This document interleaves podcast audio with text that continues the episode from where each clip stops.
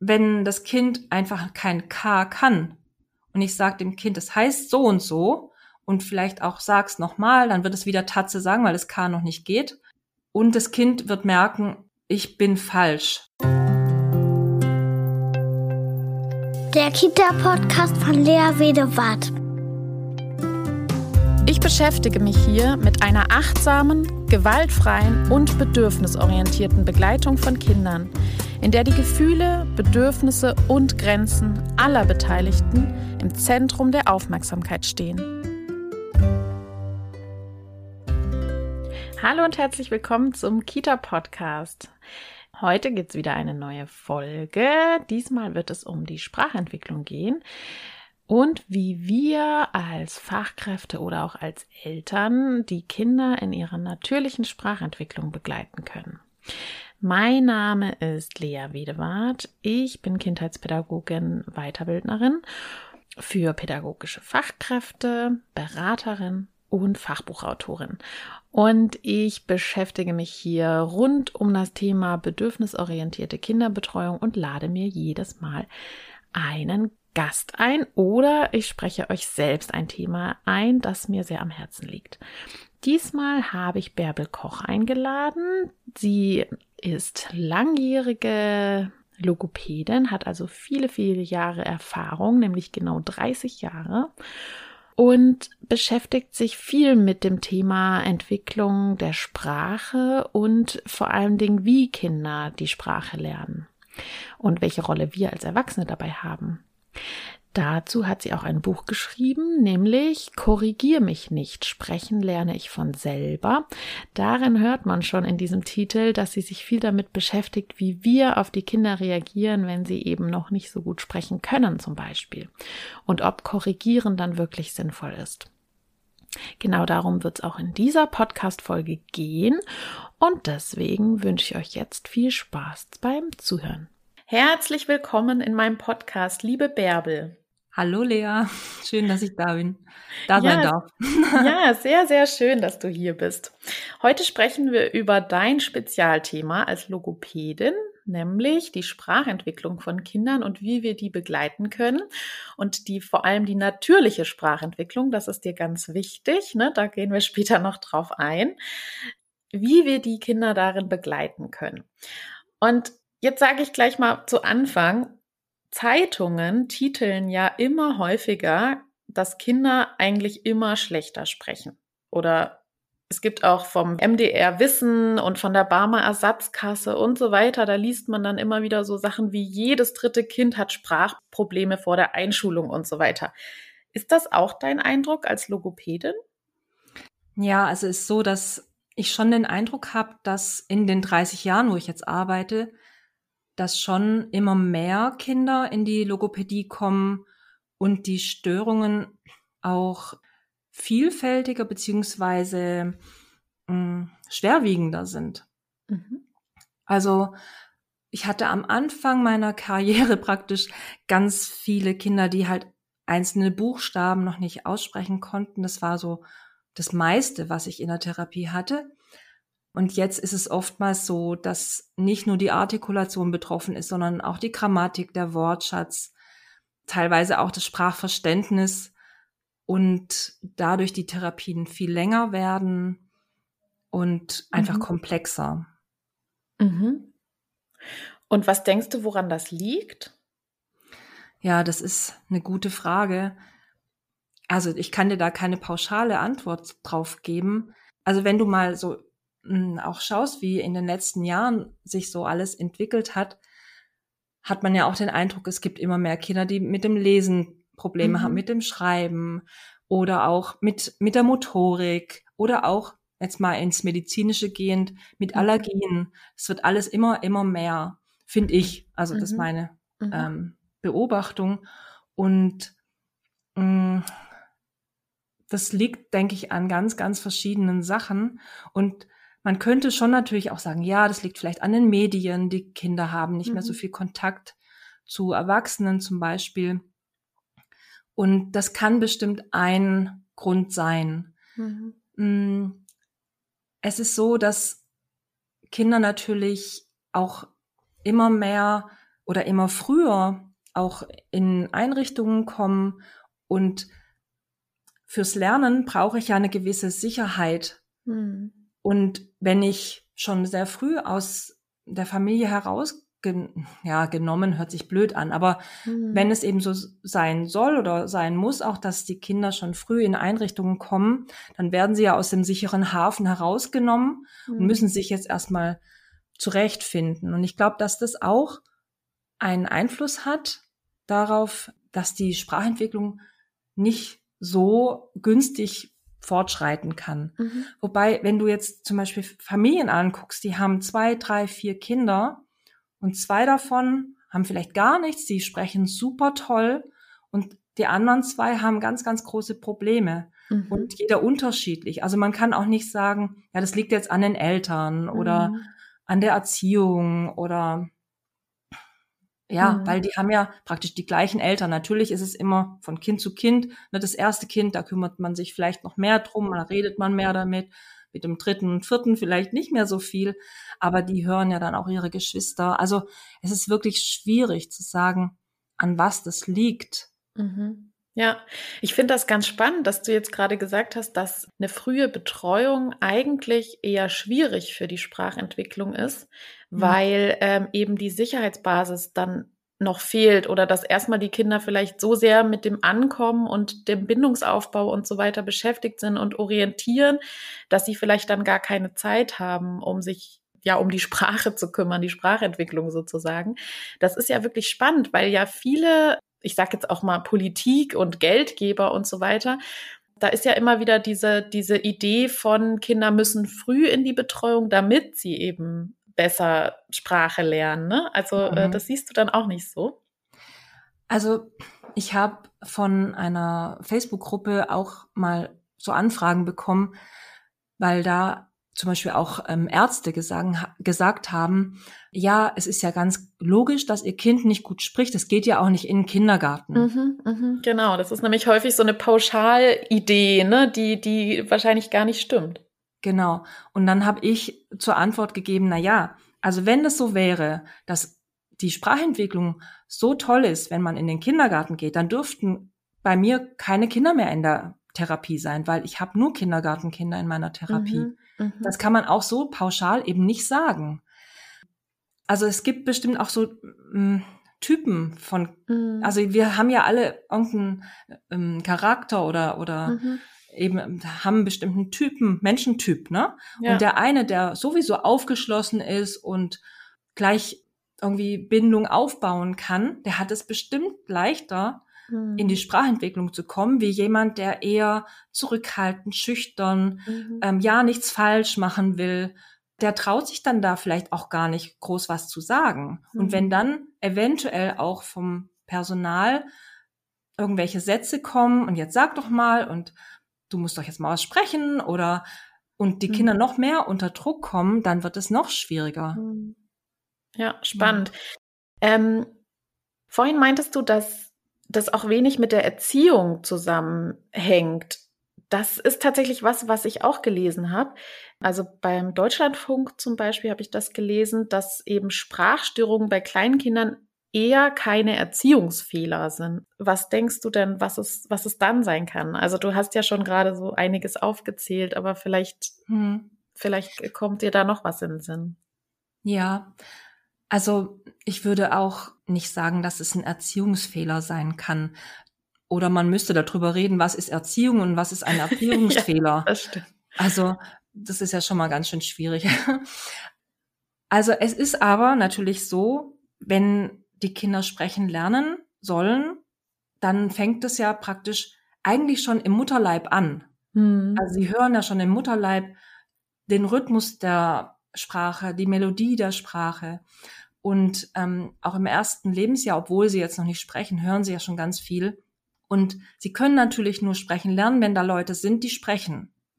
Und wenn das Sprachvorbild zum Beispiel nicht so gut ist, aus welchen Gründen auch immer, es kann ja auch mal sein, dass eben ein Elternteil tatsächlich Probleme hat beim Sprechen, weil er vielleicht taub ist oder schwerhörig oder ähm, eine andere Erkrankung hat. Also ich hatte jetzt auch eben eine Mama, die hatte eine Lippenkiefer-Gaumenspalte und hat mhm. immer noch damit Probleme. Und dann hört es natürlich das Kind auch und versucht es nachzuahmen. Weil es ja immer davon ausgeht, dass was meine Mama, was mein Papa sagt, das ist richtig. Mhm. Und wenn jetzt vielleicht so gedacht wird, na ja, mein Kind lernt schon einfach so sprechen, aber ich spreche das Kind gar nicht so richtig an. Ne? Also ich rede eher so nebenher und bin vielleicht auch zu, also ich meine es vielleicht zu gut und rede viel zu viel mhm. und rede ganz kompliziert. Und die Kinder haben dann gar keine Chance, da sich was rauszuholen und dann was zu sagen, mhm. weil das alles so ein Wirrwarr ist. Also ich bin schon dafür, dass man ganz normal mit den Kindern redet und nicht da irgendwie jetzt besonders langsam oder besonders betont oder ja. einfach mit den Kindern redet. Da, dafür bin ich nicht. Oder Aber, Babysprache.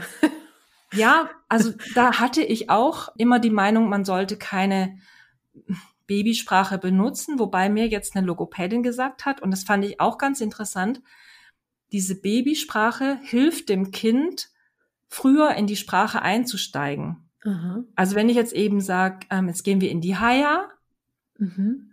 Dann kann das Kind viel eher das nachmachen, diese Haya, als mhm. Bett. Ja. Das ist viel einfacher. Oder wir gehen Ada oder so. Ja. Das sind ja wirklich sehr, sehr einfache, fast schon Lautmalereien und das kann das Kind viel einfacher benutzen. Mhm. Das Problem ist nur, dass man dann daran hängen bleibt. Ja. Ne? Wenn das Kind jetzt anfängt, selber auch Haya und Ada und Njam Njam oder was weiß ich was zu sagen, dann ist der Punkt eigentlich da, dass ich dann aufs nächste Level praktisch gehe und sag, so, jetzt gehen wir ins Bett. Ja, ja, ja. Aber dann hat das Kind schon mal die Möglichkeit zu sagen, Haya, wenn es schlafen gehen möchte. Ja. ja? Ah ja, das stimmt. Und manche nutzen ja auch dann Gebärden, ne? Also mhm. Gebärdensprache. Und das ist ja auch wie so ein Übergang, dass es halt erstmal so ein Zeichen dafür gibt, mhm. was dann die Kinder gut nutzen können, bevor eben die Worte aus dem Mund kommen. Und dieses Haya und Ada, also meins wäre es jetzt nicht, muss ich sagen. Ich finde mhm. das irgendwie immer ein bisschen komisch, muss ja auch authentisch sein. Aber das kann ja auch wie so ein kleiner Übergang sein, ne? Aber mhm. wichtig finde ich dann schon, dass dann irgendwann die richtigen Worte eingeführt werden. Ja. ja, also Gebärden finde ich auch gut. Viele haben da die Bedenken, dass wenn man Gebärden einführt, dass dann die Kinder nicht in die Lautsprache kommen, mhm. weil sie ja dann sich ausdrücken können. Mhm. Die Erfahrung ist aber nicht so. Ja, also ja. die Kinder benutzen es tatsächlich für den Einstieg. Und es ist ja auch so, dass ich, wenn ich dem Kind eine Gebärde zeige, ich spreche immer dabei.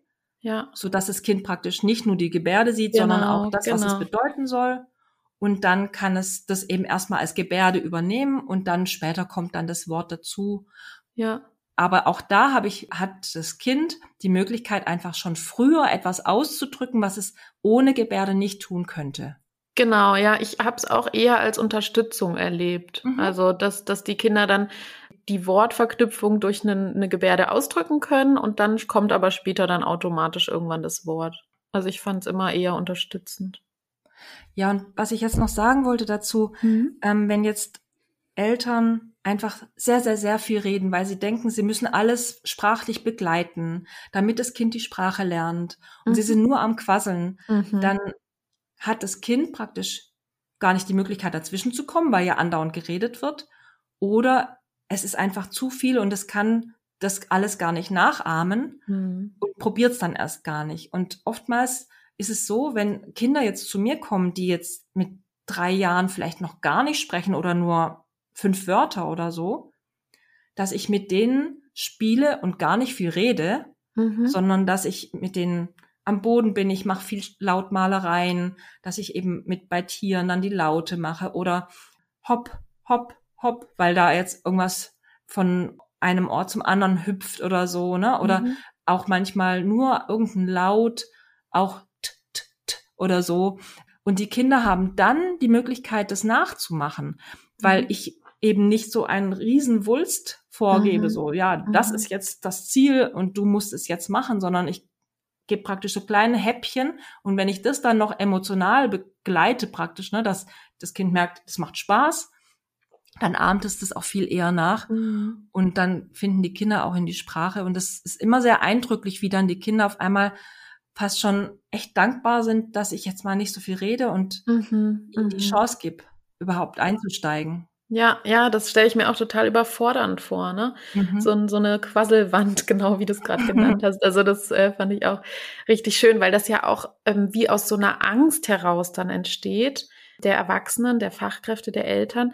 Oh Gott, wenn ich jetzt nicht genug spreche mit dem Kind, dann lernst das nicht. Ne? Ich glaube, das ist häufig, das spielt Mhm. häufig eine Rolle bei dieser Sprachentwicklung oder jeglicher Entwicklung, dass wir häufig so sehr Angst haben, dass es eben dann zu Sprachentwicklungsverzögerungen oder sowas kommt und dann aus dieser Angst heraus so überfordern oder zu viel machen. Ne? Genau, das finde ich echt schön, so den, sich zurückzunehmen und Kindern den Raum zu geben.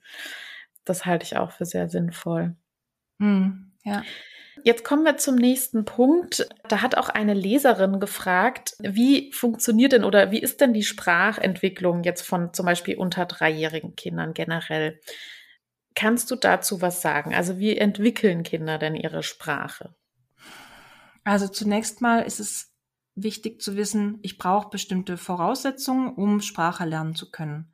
Mhm. Das heißt, ich muss, also optimalerweise, es geht natürlich auch anders, aber optimalerweise kann ich sehen, ich kann hören und mit meinen Sprechwerkzeugen, also Zunge, Kiefer, Lippen, ist alles in Ordnung. Mhm.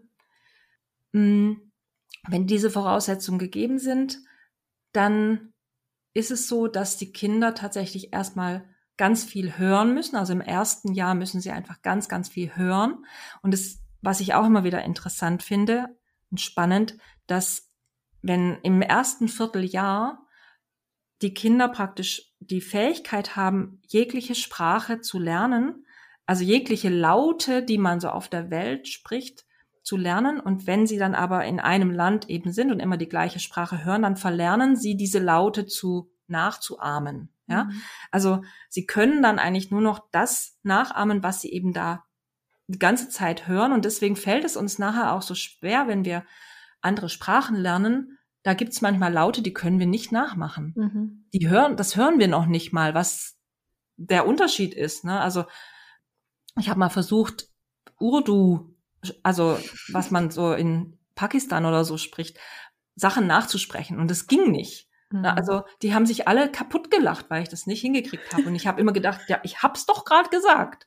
Nein, du musst es so sagen. Ich so, nein. oh weh. Genau. Und dann lernen praktisch die Kinder diese verschiedenen Laute, die wir in der deutschen Sprache zum Beispiel jetzt haben, zu hören und zu unterscheiden. Und dann fangen sie ja an, so zu prabbeln und da probieren sie schon mal ihre Sprechwerkzeuge aus. Ne? Also Mhm.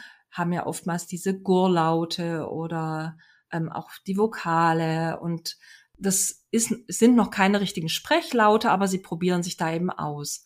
Mhm. Und wenn die Kinder dann auch uns sehen, uns hören, also das ist natürlich auch super wichtig, ne? dass die Kinder nicht nur die Sprache hören, sondern dass sie wirklich auch uns sehen können, was wir mit den Mhm. Lippen machen, zum Mhm. Beispiel. Ne? Und deswegen sagt man auch, es hilft den Kindern nicht so sehr, Hörspiele anzuhören oder auch Mhm. Fernseh zu schauen, um Sprache zu lernen. Das geht vielleicht in einem höheren Level, wenn sie dann schon mal was können. Ne? Mhm. Aber für den Anfang hilft es ihnen überhaupt gar nichts, weil auch wenn wir das vielleicht gar nicht so nachvollziehen können, wenn wir sprechen, dann sehen sie unsere Sprechbewegungen und, und dann kommt der Schall aus dem Mund raus. Mhm. Und bei einem Video, da bewegt sich was, aber der Schall kommt nicht aus dem Mund raus. Mhm. Und es irritiert.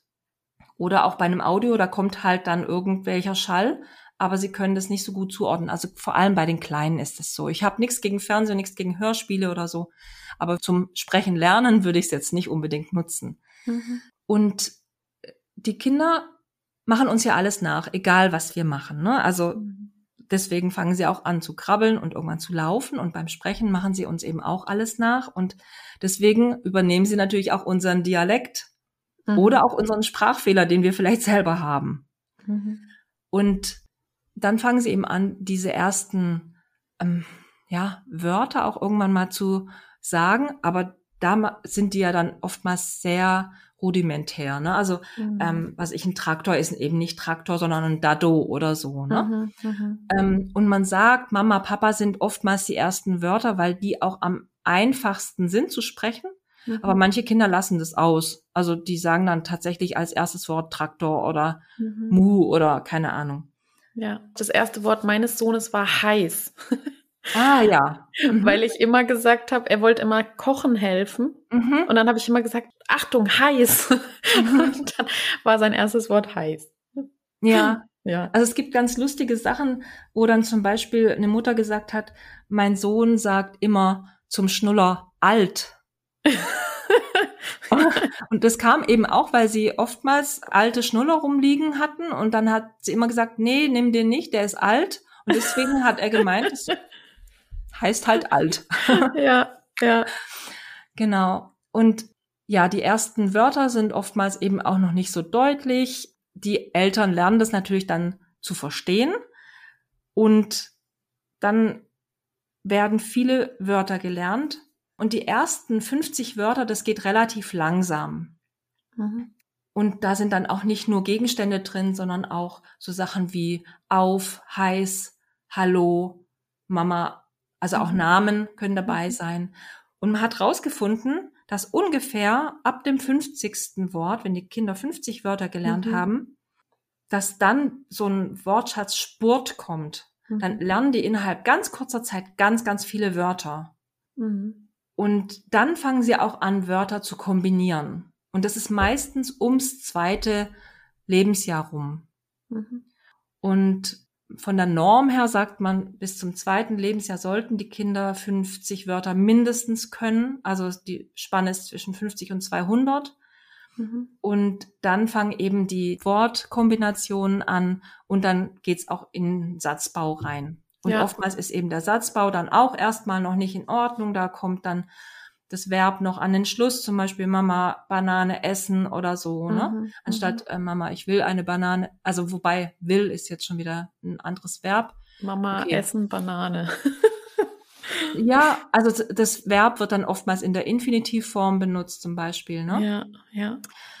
Oder es werden einfach Wörter ausgelassen, ne? Mhm. Und dann wird es einfach immer komplexer. Also es ist wirklich wie so ein, wie so eine Treppe, die hochgelaufen wird und wo immer was Neues dazukommt. Und das Interessante ist auch, wenn gerade auch vom Satzbau sich was verändert oder auch sonstige Sachen gelernt werden. Also die Kinder, also das ist das Phänomen. Die Kinder lernen ja dadurch, dass sie uns hören. Aber wir wissen ja nicht, was lernt denn genau gerade jetzt mein Kind? Auf was Mhm. achtet es Mhm. unbewusst, dass es den nächsten Schritt gehen kann? Mhm.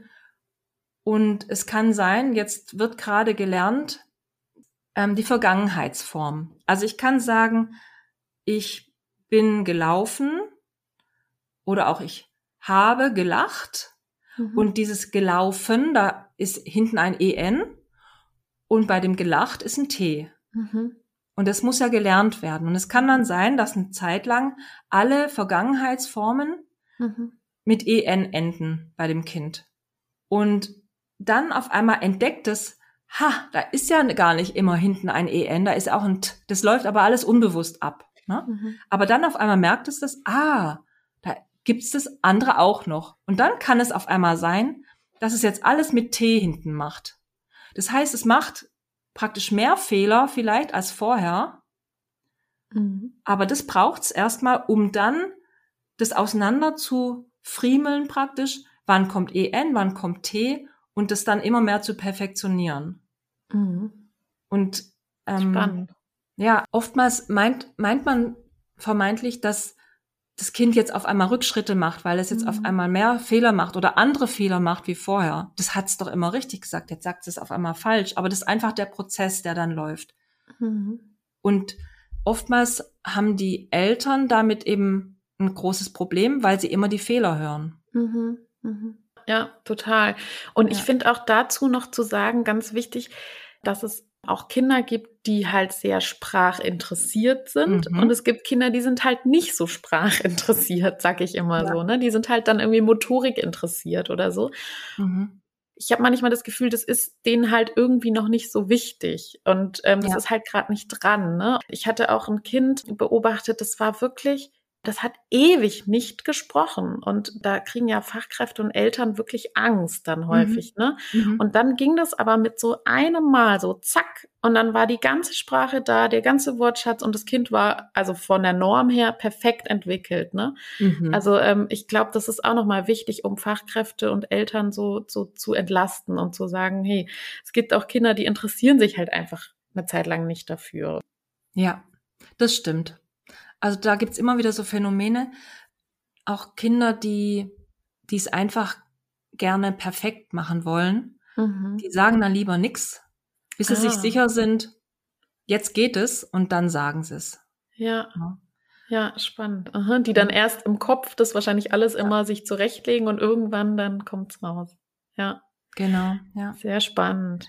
Aber es, es gibt natürlich auch Kinder, wo man sagen muss, okay, da sollte man wirklich früher mhm. eingreifen und mhm. nicht so warten. Also wenn jetzt ein Kind zu mir kommt, dann gucke ich halt auf andere Sachen auch noch, die jetzt vielleicht erstmal nichts so richtig mit der Sprache zu tun haben. Wie ist das Spielverhalten? Wie ist die Zugewandtheit? Wie ist der mhm. trianguläre Blick? Fragt es auch ohne Worte nach Hilfe? Mhm. Ähm, und wenn ich da merke, dass da einfach ein Riesenungleichgewicht da ist, dann gucke ich natürlich auch da, um das zu fördern. Und dann kann oftmals durch die Förderung in diesen Bereichen auch die Sprachentwicklung mhm. weitergehen oder losgehen. Mhm, mhm. Ja. Ja, wenn dann andere Bereiche noch so Unterstützung brauchen, mhm. dass dann die Sprache halt gerade nicht sich entwickeln kann. Ne? Und dann, das finde ich spannend, ja, da auch so ganzheitlich drauf zu blicken. Ne? Also manche Kinder, die sprechen ja auch wirklich nicht, weil es irgendwelche familiären, schwierigen Situationen mhm. gibt oder so. Ne? Also Sprache ja. ist, glaube ich, schon auch ein Ausdruck davon, wenn es Kindern nicht gut geht. Also das Extrem mhm. ist ja Mutismus zum Beispiel. Ähm, das ist ja dann schon äh, Richtung Trauma-Erlebnisse oder so und Kinder sprechen dann einfach gar nicht. Ich glaube mhm. schon, wenn ein Kind gerne und viel spricht, dann ist es ja auch ein Zeichen von Wohlbefinden oder so, ne? Ja, und da wären wär wir wieder bei der Sicherheit. Wenn ein Kind mhm. sich sicher fühlt, dann kann es reden. Also beim Mutismus ist es ja oft auch so, zu Hause geht es, mhm. draußen geht es nicht oder es geht nur mit ganz bestimmten Personen, wo dann gesagt wird, ja, den mag ich, der mag mich, ich, den mhm. kenne ich, mit dem kann ich reden, aber die, die kenne ich nicht oder die, die sieht komisch aus oder das ist ja, hat ja ganz viel auch mit Angst zu tun. Mhm. Mhm. Ja.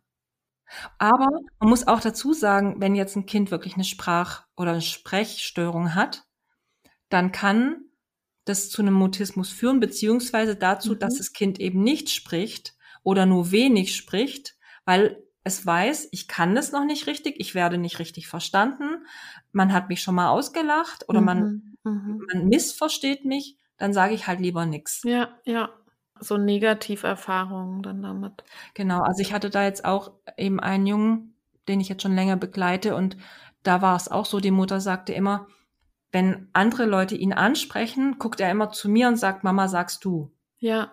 Und der hat jetzt so aufgeholt, dass er wirklich jetzt sehr gut verständlich ist und jetzt ist es mittlerweile gar kein Problem und der kann auf Fragen beantworten oder er kann auch wohin gehen und nach was fragen. Mhm. Also ist viel sicherer auch insgesamt geworden. Und das mhm. ist natürlich dann schon unheimlich wichtig, ne, dass, dass da dann auch Therapie gelaufen ist. Mhm. Ja, auf jeden Fall. Ja. Und wie können denn jetzt Kinder in ihrem natürlichen Sprachverhalten oder in ihrer natürlichen Sprachentwicklung in Kitas begleitet werden. Also was können Fachkräfte denn ganz konkret tun in der Kita? Ja, also ich würde erstmal sagen, so natürlich wie möglich mit den Kindern sprechen. Mhm. So wie sie eben auch mit ihren Kollegen sprechen würden. Und gerade auch die Kinder, die vielleicht Sprech- oder Sprachprobleme haben, da jetzt keine Ausnahme machen, sondern einfach mhm. mit denen ganz normal sprechen. Und was mir immer ganz, ganz wichtig ist, dass wir als Sprachvorbild uns bewusst sind, dass die Kinder natürlich auch nur Wortschatz zum Beispiel aufbauen können, wenn wir auch Wörter benutzen. Hm. Das hört sich jetzt natürlich komisch an. Wir, na klar, benutzen wir Wörter, sonst könnten wir ja nicht reden. Aber ich erlebe es ganz oft, dass Wörter ersetzt werden mit das oder da mhm. oder solche Geschichten. Ne? Also ich habe immer ein Extrembeispiel, tu mal das dahin. ja, also wo einfach sehr wenig ist und ich muss dann praktisch auch dem Kind schon zeigen, wo es denn da was hinstellen soll. Mhm. Ne? Und wenn ich jetzt als Fachpersonal und auch als Mama und Papa mit dem Kind rede und ihm etwas sagen möchte, was es tun soll oder was wir jetzt machen, dann da einfach drauf zu achten, genauer zu sein und auch mal die Gestik wegzulassen, weil mhm. wir zeigen oft Sachen, die wir nicht sagen. Mhm, mh. Ne? Und dann lieber zu sagen, geh doch mal in die Garderobe und schau mal in dem Fach von Tralala nach dem nach dem Blatt oder so. Mhm, mhm, ähm, oder wenn man jetzt eben in der Küche jetzt wäre, manchmal ist man in der Kita, denke ich, auch mal in der mhm. Küche und macht mit den Kindern irgendwas, dass man dann eben nicht nur sagt, guck mal, das kommt jetzt hier rein, sondern mhm. jetzt schütten wir die Milch in die mhm. rote Schüssel oder wir rühren jetzt den Teig um, anstatt wir rühren das jetzt um oder so. Ne? Also dass man einfach mal darauf achtet, vielleicht im ersten Schritt wirklich mal darauf achtet, was sage ich eigentlich? Benutze ich alle Wörter, die ich benutzen könnte? Und wenn nein, wie kann ich das denn ersetzen? Weil oftmals ist es so ein Automatismus. Wir denken da gar nicht drüber mhm. nach. Ja, ich, also ich, da würde ich mich so, so sehr anschließen und noch was ergänzen. Auch, dass wir häufig so unklar sind in unseren Erwartungen. Also, dass wir unsere Erwartungen so unklar formulieren und das Kind dann häufig auch gar nicht weiß, was es tun soll. Also nicht mhm. nur, dass wir dann Zeigegesten machen und irgendwie dann das Kind irgendwie eine Ahnung hat, was es machen soll, sondern manchmal sind die, sind die Sätze wirklich so unklar, dass das Kind gar keine Chance hat, die Erwartung zu erfüllen. Irgendwie mhm. zum Beispiel, wenn wir sagen, mach das nicht. Mhm. So, ne? Dann ja. ist das so ein kurzer Satz, da kann das Kind keinerlei Wörter mitnehmen, mhm. nur irgendwie nicht. Nicht machen, nicht machen, nein und so, ne?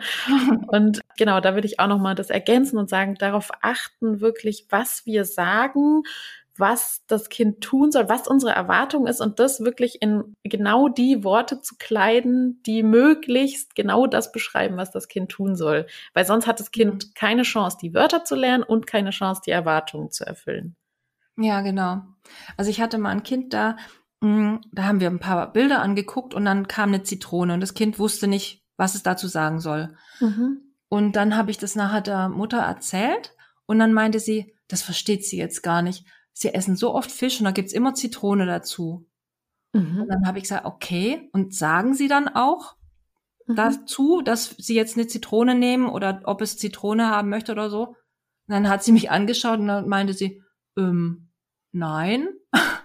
Ja. Und dann, ich musste so lachen und sie auch, weil ja, wenn, wenn das Kind das Wort nicht hört oder nur einmal hört und dann nie wieder, dann kann es es nicht lernen. Ne? Ja, ja. Ja, genau. Oder auch wenn wir mit den Kindern sprechen, versuchen wir so häufig so einfache Worte zu nutzen mhm. und, und komplexe Worte ähm, wie, wie spezielle, äh, keine Ahnung, spezielle Tiere oder so, ne? Dann sagen wir halt irgendwie immer nur Vogel oder so. Ja. Aber Kinder können ja, also manche Kinder interessieren sich ja total dafür. Und wenn ich dann irgendwie sage, ja, das ist die Amsel und das ist die Elster und das ist der, der mhm. Grünspecht oder so. Ich finde, da dürfen wir uns auch trauen, diese Worte mhm. zu benutzen, ne? Absolut, ja, das ist auf jeden Fall ein Punkt, der mir auch total wichtig ist, dass wir nicht denken, wir müssen die Kinder irgendwie ja, schonen ist das falsche Wort, aber wir müssen es besonders einfach machen, damit sie uns verstehen. Kinder sind gewöhnt, Sachen nicht zu verstehen. Mhm. Wenn ein Kind auf die Welt kommt, versteht es gar nichts. Wenn ich jetzt also sagen würde, ich kann nur das sagen, was das Kind versteht, dürfte ich gar nicht mit dem Kind anfangen zu reden. Genau, genau. Und ich muss mindestens immer einen Schritt weiter sein, als das Kind es schon ist. Mhm. Und ich darf die Sätze komplexer machen. Ich darf Wörter benutzen, die es noch nie gehört hat. Und ich finde es immer wieder so schön, in den Augen der Kinder dann zu sehen, wie sie dann auf einmal aufmerksam werden, so, hups, mhm, was war mhm. denn das jetzt? Was Neues, ja. Genau. Und manche Kinder fragen dann, manche nicht. Ja. Und beides ist okay. Genau, aber wir dürfen uns das wirklich trauen und ich habe auch so eine Übung, wo ich mit den Eltern überlege, was können wir denn anstatt laufen noch alles sagen? Ja. Na, dann kommt als erstes gehen. Ja, okay, was noch? Ja. Ja. Und dann kommen manchmal dann auch so Sachen wie stolzieren oder Ja. hüpfen oder ähm, schlendern oder sowas. Ne? Und wir Ja. benutzen solche Wörter überhaupt gar nicht mehr. Ja, Es stimmt. muss alles unheimlich schnell gehen und, und schnell heißt immer, ich nehme das oberste Wort, was mir im Kopf ist und das ist immer Ja. das gleiche. Stimmt, ja. Mhm. Also da lohnt es sich tatsächlich, wenn man sich die Mühe mal machen möchte, sich darüber Gedanken zu machen oder auch mal in ein Synonym-Wörterbuch oder Mhm. ähm, Mhm. das irgendwo einzugeben und zu gucken, was gibt es denn da noch für Wörter?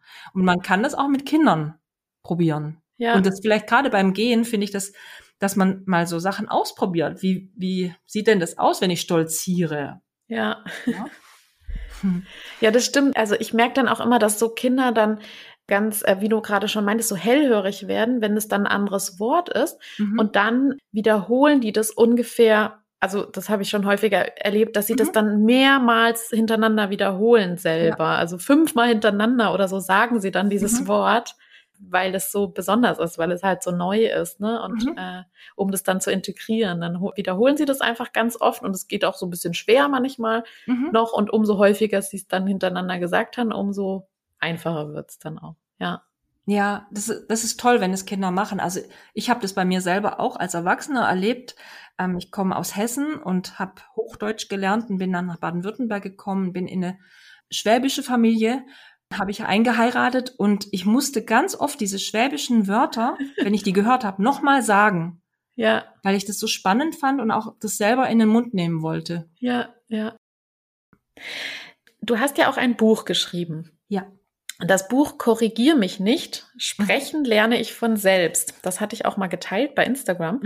Und also du, du schreibst, dass das Korrigieren die Sprachentwicklung aus deiner Sicht nicht fördert. Und das war auch eine ähm, Frage einer Leserin. Muss ich meinen vierjährigen Sohn verbessern, wenn er die Wörter falsch ausspricht? Zum Beispiel s statt sch.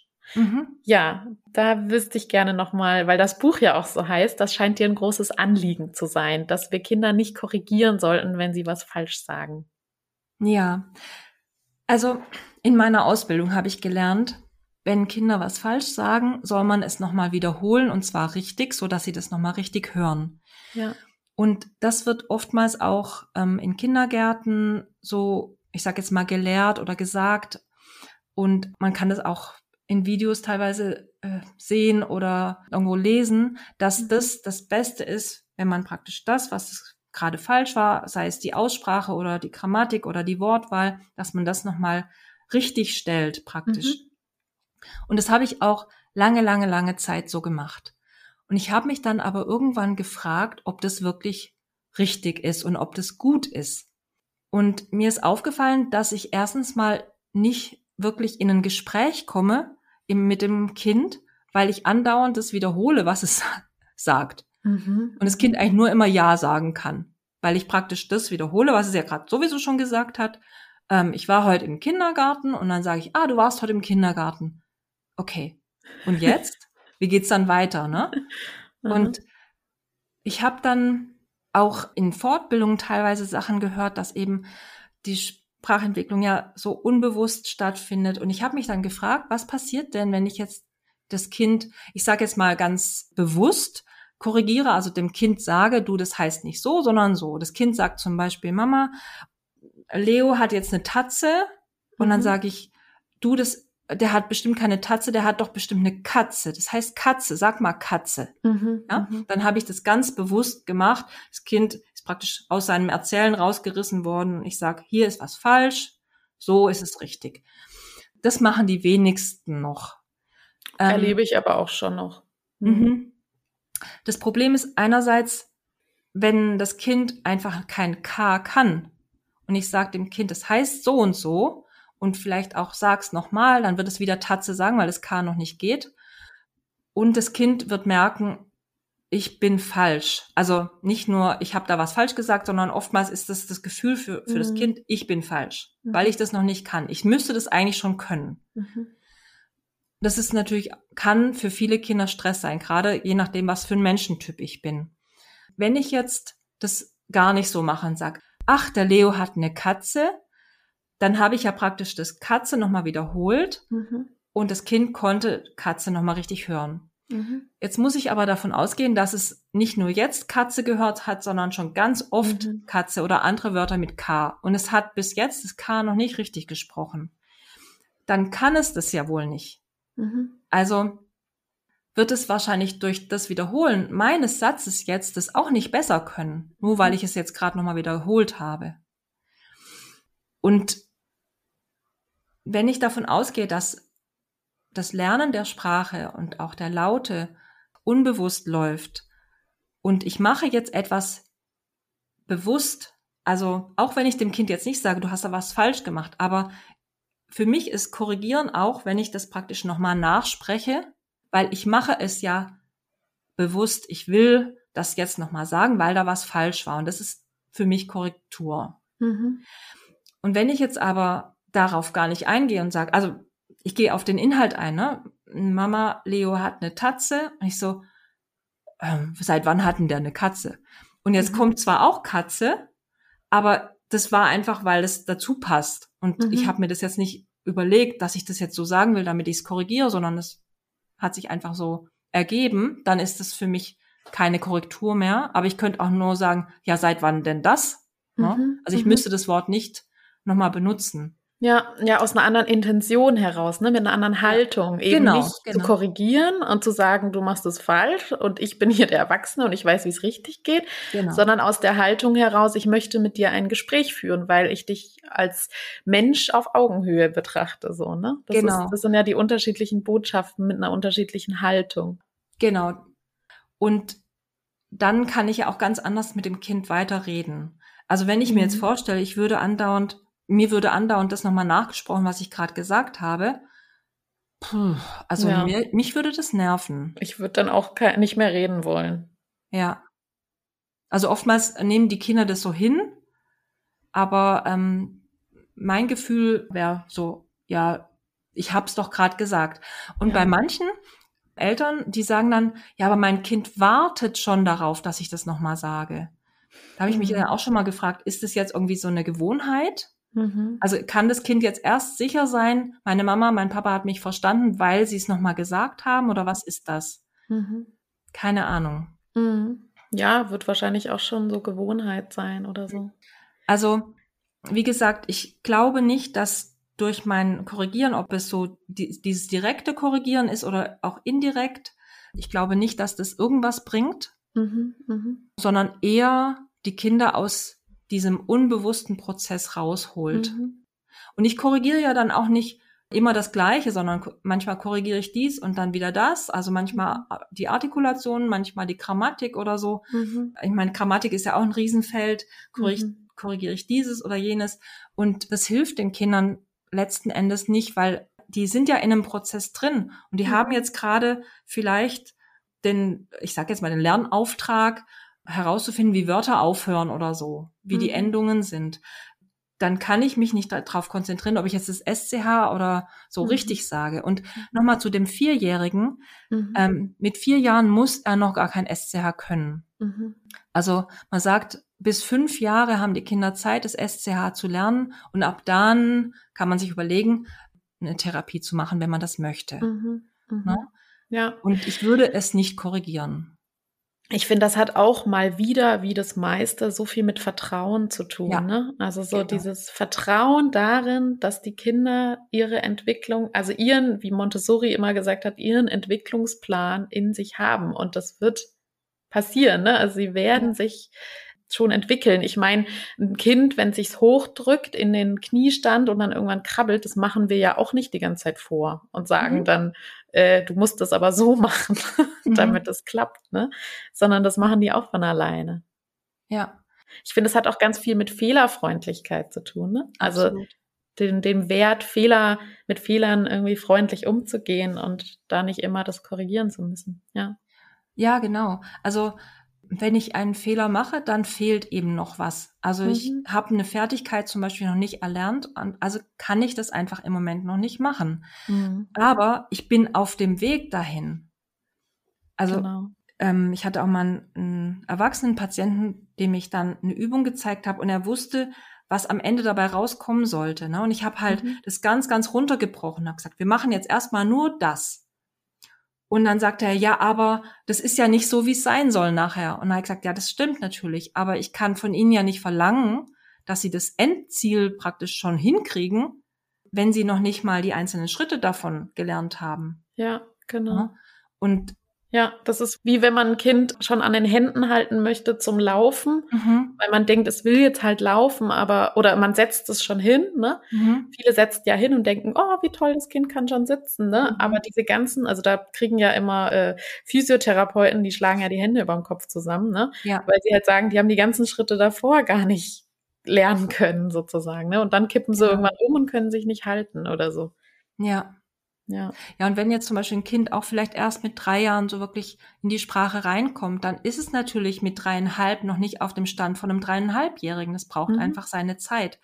Und dieses Vertrauen ist da so, so, so wichtig. Aber jetzt können natürlich Eltern vielleicht auch sagen, na ja, oder auch ähm, Fachpersonal, ne? Mhm. Also wenn wir da nichts machen, dann wird das vielleicht nichts. Ne? Also dann, dann kommt es vielleicht irgendwann in die Schule und dann mhm. kann es es immer noch nicht und dann heißt es ja, warum haben sie denn nichts gemacht? Mhm. Man muss es wirklich super abwägen. Ich sage immer, es sollte sich immer etwas entwickeln. Also mhm. Also wenn man wirklich merkt, es bleibt irgendwo auf einem Stand stehen und die Kinder kommen nicht weiter. Zum Beispiel bleiben viele in der Grammatik stehen, dass sie das Verb ans Ende setzen. Also die sagen dann immer Papa Auto fahren mhm. oder Mama Banane essen mhm. oder so. Und wenn das über ein halbes Jahr geht und es geht nicht weiter in der Entwicklung, dann würde ich sagen, sollte man gucken, dass man das Kind unterstützt, den nächsten Schritt zu machen. Also vielleicht ist die Stufe zu hoch für das Kind oder keine mhm. Ahnung. Mhm. Und man muss es vielleicht ein bisschen unterstützen, damit dann die nächsten Schritte weitergegangen werden können, weil sonst stagniert es tatsächlich. Ja. ja. Ja, also das ist echt schwieriges und sensibles Abwägen. Ne? Wahrscheinlich auch für Fachkräfte sehr herausfordernd. Ja, ähm, absolut. Zu, ja. zu gucken, also das Vertrauen zu haben und gleichzeitig auch bei Kindern, ja, eben Experten wie dich hinzuziehen, die dann äh, da nochmal genauer drauf schauen können. Mhm. Ja. Okay, ich habe noch zum Abschluss eine ganz spannende Frage von einer Leserin. Welchen Einfluss hat denn eine Pädagogin mit einem starken ausländischen Akzent auf die Sprachentwicklung der Kinder? Müssen die sich da Sorgen machen? Hm. Ja, das ist echt eine spannende Frage. Es ist natürlich so, dass Kinder alles aufnehmen, alles wahrnehmen und teilweise auch nachmachen. Mhm. Und wenn jetzt ein Kind sehr, sehr viele Stunden mit einem anderen Menschen zusammen ist, der eben einen Akzent hat, dann kann es sein, dass das Kind das nachahmt, mhm. vor allem wenn es diesen anderen Menschen sehr mag.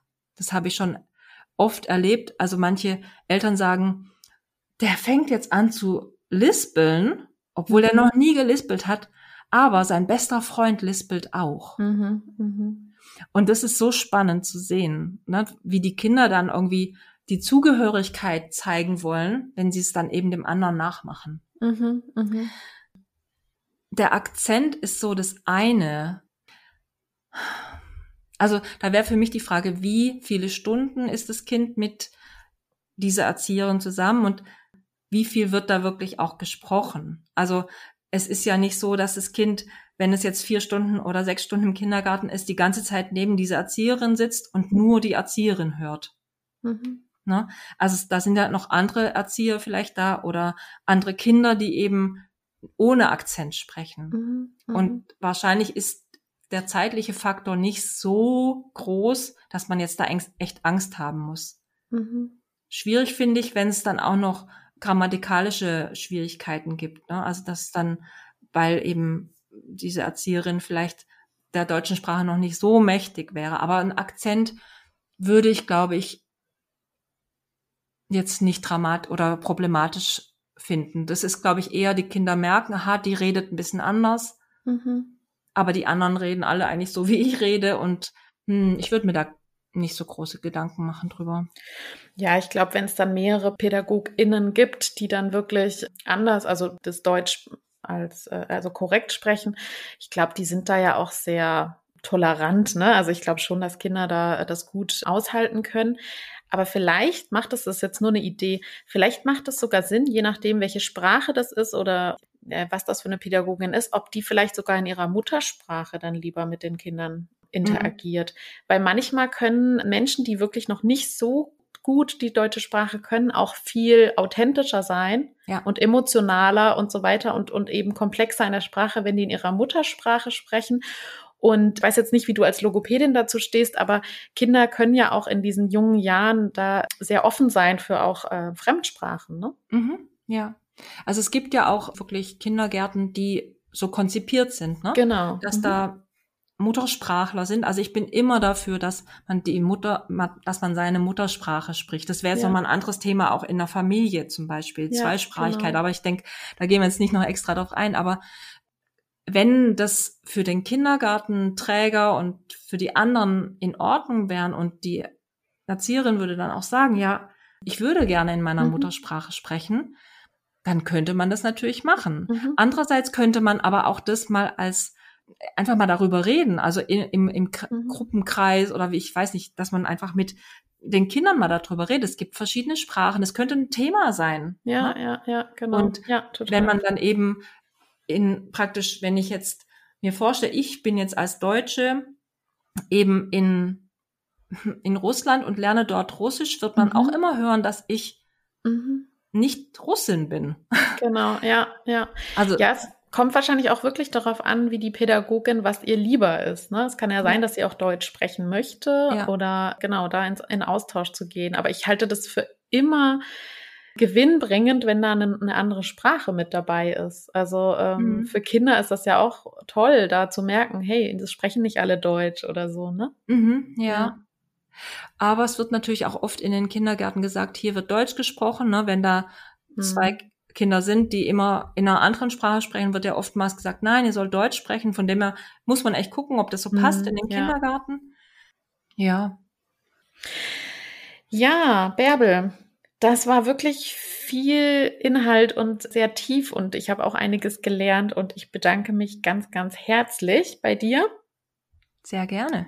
Und du hast ja auch ein, einen Kurs. Du baust ja auch einen Kurs momentan auf. Möchtest du dazu noch was sagen?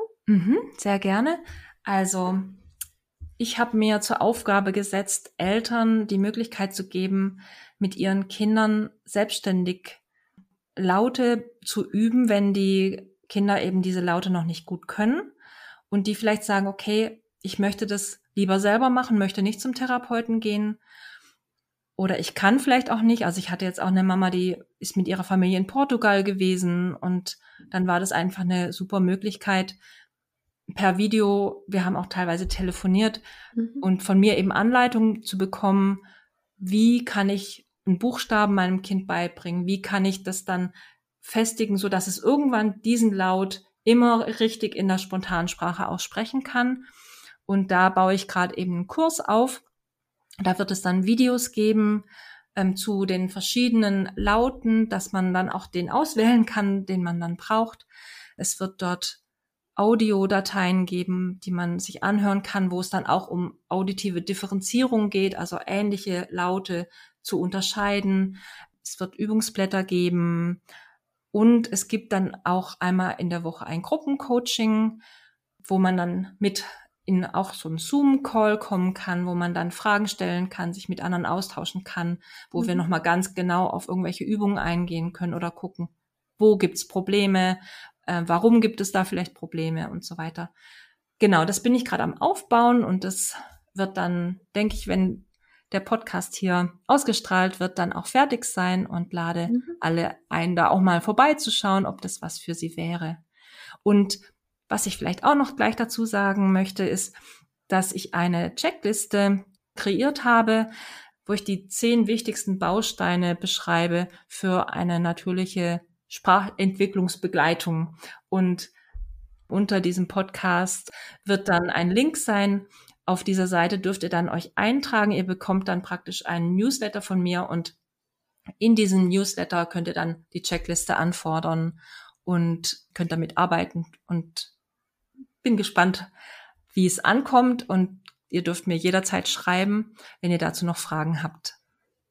Genau, dann könnt ihr Bärbel kontaktieren und die Kontaktdaten, die setzen wir auch in die Podcast-Beschreibung. Ne? Super. Vielen, vielen Dank. Mhm, und dann bis dann. Tschüss. Tschüss. Das war die Folge über die Sprachentwicklung und wie wir Kinder als Erwachsene in ihrer natürlichen Sprachentwicklung begleiten können. Ich hoffe, euch hat die Folge gefallen und ihr konntet für euch wertvolle Impulse mitnehmen. Kontakt zu Bärbel könnt ihr aufnehmen über ihre Webseite www.logopädie-bkoch.de und alle sonstigen Kontaktdaten auch zu dem Online-Kurs und so weiter findet ihr in der Podcast-Beschreibung. Zu mir Kontakt aufnehmen könnt ihr wie immer unter der Mailadresse bo.kinderbetreuung@gmail.com. Auf meiner Webseite findet ihr alle nötigen Informationen zu mir, zu meinen Angeboten auf www.bedürfnisorientierte-kinderbetreuung.de oder über die Akademie bo-akademie.de. Falls ihr eine Fachberatung bei mir buchen wollt oder ein individuelles Coaching als Eltern oder als Fachkräfte, dann meldet euch auch gerne bei mir oder wenn ihr eine Fortbildung für eure Kita buchen wollt. Die momentanen Steckenpferde, sage ich jetzt mal, sind die Einführung in die bedürfnisorientierte Kinderbetreuung, der achtsame Umgang mit Grenzen, also Grenzen spüren und kommunizieren und das Thema achtsame Sprache, zu dem ja im Januar mein Buch rauskommt beim Herder Verlag mit dem wundervollen Titel, wie ich finde, Wörterzauber statt Sprachgewalt. Achtsam sprechen in Kita, Krippe und Kindertagespflege. Dieses Buch ist schon vorbestellbar. Ich danke euch wirklich auch für eure Fragen, die ihr mir stellt. Ich sammle sie und ähm, werde schauen, wann ich sie alle beantworten kann. Weil so viel anderes ansteht, muss ich immer gucken, wann Podcast-Raum ist sozusagen. Aber ich werde mir die Fragen auf jeden Fall aufschreiben. Ich danke euch auch wirklich sehr für euer Feedback und immer wieder diesen Hinweis, dass euch die Podcast-Folgen unglaublich helfen, um eure Praxis zu verändern, euch zu entwickeln oder vielleicht auch euch bestärkt zu fühlen, weil andere Fachkräfte, KollegInnen anders handeln und ihr Rückenhalt habt, um in eurem Weg euch stark zu fühlen. Das freut mich wirklich sehr und macht mir so viel Mut und Freude, um weiter auf diesem Weg zu gehen. Die nächste Podcast-Folge, die ansteht, ist eine Folge mit meiner wundervollen Kollegin Katrin Hohmann und wir sprechen über das Thema Morgenkreis, die Tücken des Morgenkreises. Und das ist auch eine wundervolle Podcast-Folge geworden. Sie wird in den nächsten Wochen erscheinen. Und bis dahin wünsche ich euch eine wundervolle Adventszeit und ich sage Tschüss, bis bald. BOK Bedürfnisorientierte Kinderbetreuung. Gemeinsam für starke, sich selbstbewusste Kinder.